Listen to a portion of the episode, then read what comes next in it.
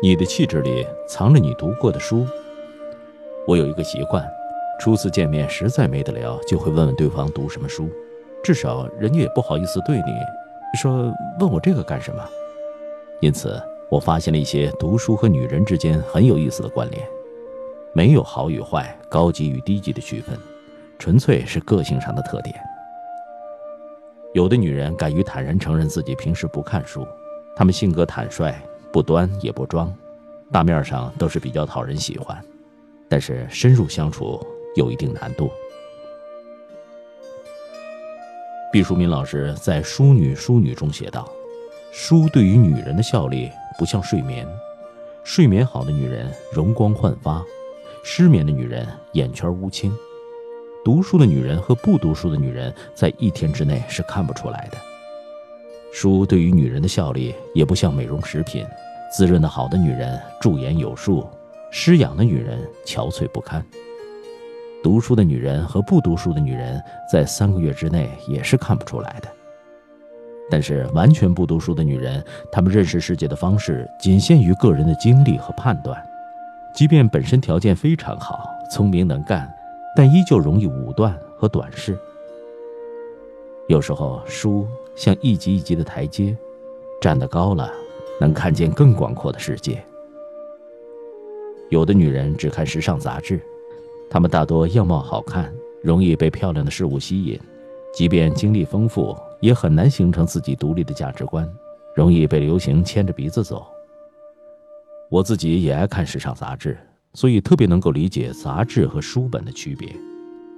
杂志向我们展示了大千世界的广阔和生动。像一颗颗珍珠，但是真要把珍珠穿成项链戴在自己的脖子上，还需要思想的串联。女人得用自己的见解和体悟，把眼前的美好消化吸收成自我的一部分。只看杂志的女人，就像对着满桌子的美味珍馐，选择面广，但消化能力弱，吸收的有限。有的女人只看鸡汤和成功学。他们大多渴望过更好的生活，也有动力和努力，可是经常勤奋不到点子上，或者过度看重短期效果。在网上曾经看过这么一段有趣的话，说为什么有些人好像很好学，爱上各种讲座培训班，但好像没什么用呢？因为他们学的不是知识，而是一堆道理。道理通常长这样。你要相信，不抛弃、不放弃，就一定能够成功。知识呢，长这样：大脑构筑一条新的神经通道需要二十一天，人的行为暗示经过二十一天以上的重复会形成习惯，九十天以上的重复会形成稳定的习惯。道理只会告诉你结果，知识却告诉你怎样的时间表和路线图帮助你达成结果。心智不够成熟的女人。分不清两者的区别。多读书、会读书的女人究竟牛在哪儿？这几年兴起研究民国才女的热潮，中国女人真正系统的读书和受教育，正是起源于民国时期。从那时起，读书和教育不再是装点门面，为了抬高身价之后嫁个更好的男人，而是真正变成女人志趣和思想的一部分。有人研究过张爱玲读的书，包括《红楼梦》《论语》《诗经》《官场现形记》张恨水的小说等各式各样。他读《红楼梦》的时候说：“八岁的时候第一次读到，只看见一点热闹，以后每隔三四年读一次，逐渐得到人物故事的轮廓、风格、笔触，每次的印象各个不同。大量的阅读融会贯通到自己的写作中。”形成他色彩鲜艳、音调铿锵的独特语言风格。宋美龄的卧室挂着一张油画，《少女读书》，据说这和她喜欢读书的个性有关。她看书广博，还很有方法。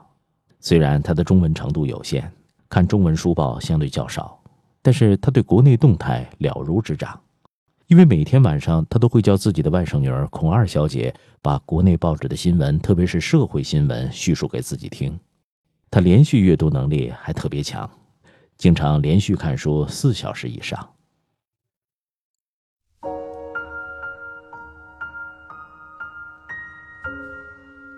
一九二二年，据中华教育改进社统计，全国只有女大学生八百八十七人，占全体学生总数的百分之二点五。鲁迅的夫人许广平就是第一批女大学生中的一个，名副其实的读书最多、走在时代最前端的新女性。多读了些书的女人究竟牛在哪里？牛在眼界广，知道天外有天，世界很大；牛在见识深，透过皮毛看清本质，不被糊弄；牛在不自傲，清楚自己的斤两，懂得借力；牛在有方法，无论持家还是工作，都有独特的技巧，搞得定自己，搞得定别人，因此。搞得定世界。下面和大家说说三个特别好用的读书方法。关于读书，有些心得和大家分享。第一，多读传记。传记不是成功学，不是为了看某个牛人一生多么伟大。我们看传记是为了训练自己的辩证思维，找到尽量多的关于同一个人物的生平资料，褒的贬的都看，全面了解一个人。比如林徽因。如果只看一面，她是完美女神，爱情、事业、家庭三丰收；如果还原到历史当中去，她脾气暴躁，病痛缠身，还抖过很多小机灵，这才是完整而生动的人。一味的歌颂或者一味的贬低，都不符合复杂的人性。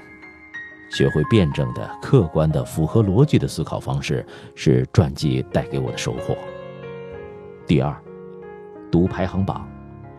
我大学的专业是汉语言文学，如果全凭兴趣，我爱读的肯定是小说、历史、传记、散文之类。但是一个女人仅仅具备单方面的文学知识构架，实在是太片面。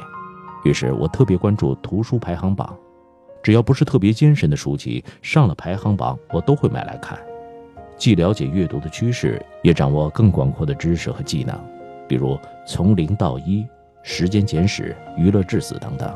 都是我从排行榜上看到开始读，读完之后受益匪浅。第三，读经典。大约十年前，我有幸请教陈丹青先生怎么读书，读什么书。他的回答让我至今记忆犹新。他说：“少年乱翻书，多读经典，总有一天会在生命的不同阶段别有收获。”他少年时看不懂托尔斯泰的《复活》。但三十岁、四十岁分别再读，却恍然大悟。阅历给予知识更大的能量。喜欢阅读经典、不求短期卖弄文化的女人，气质大多从容。化妆改变女人的脸色，读书改变女人的成色。脸色好看，在刷脸的世界里相对好走；成色好看，在靠实力的生活中容易出彩儿。最牛的是，明明靠脸色就能赢，却还有一副好成色。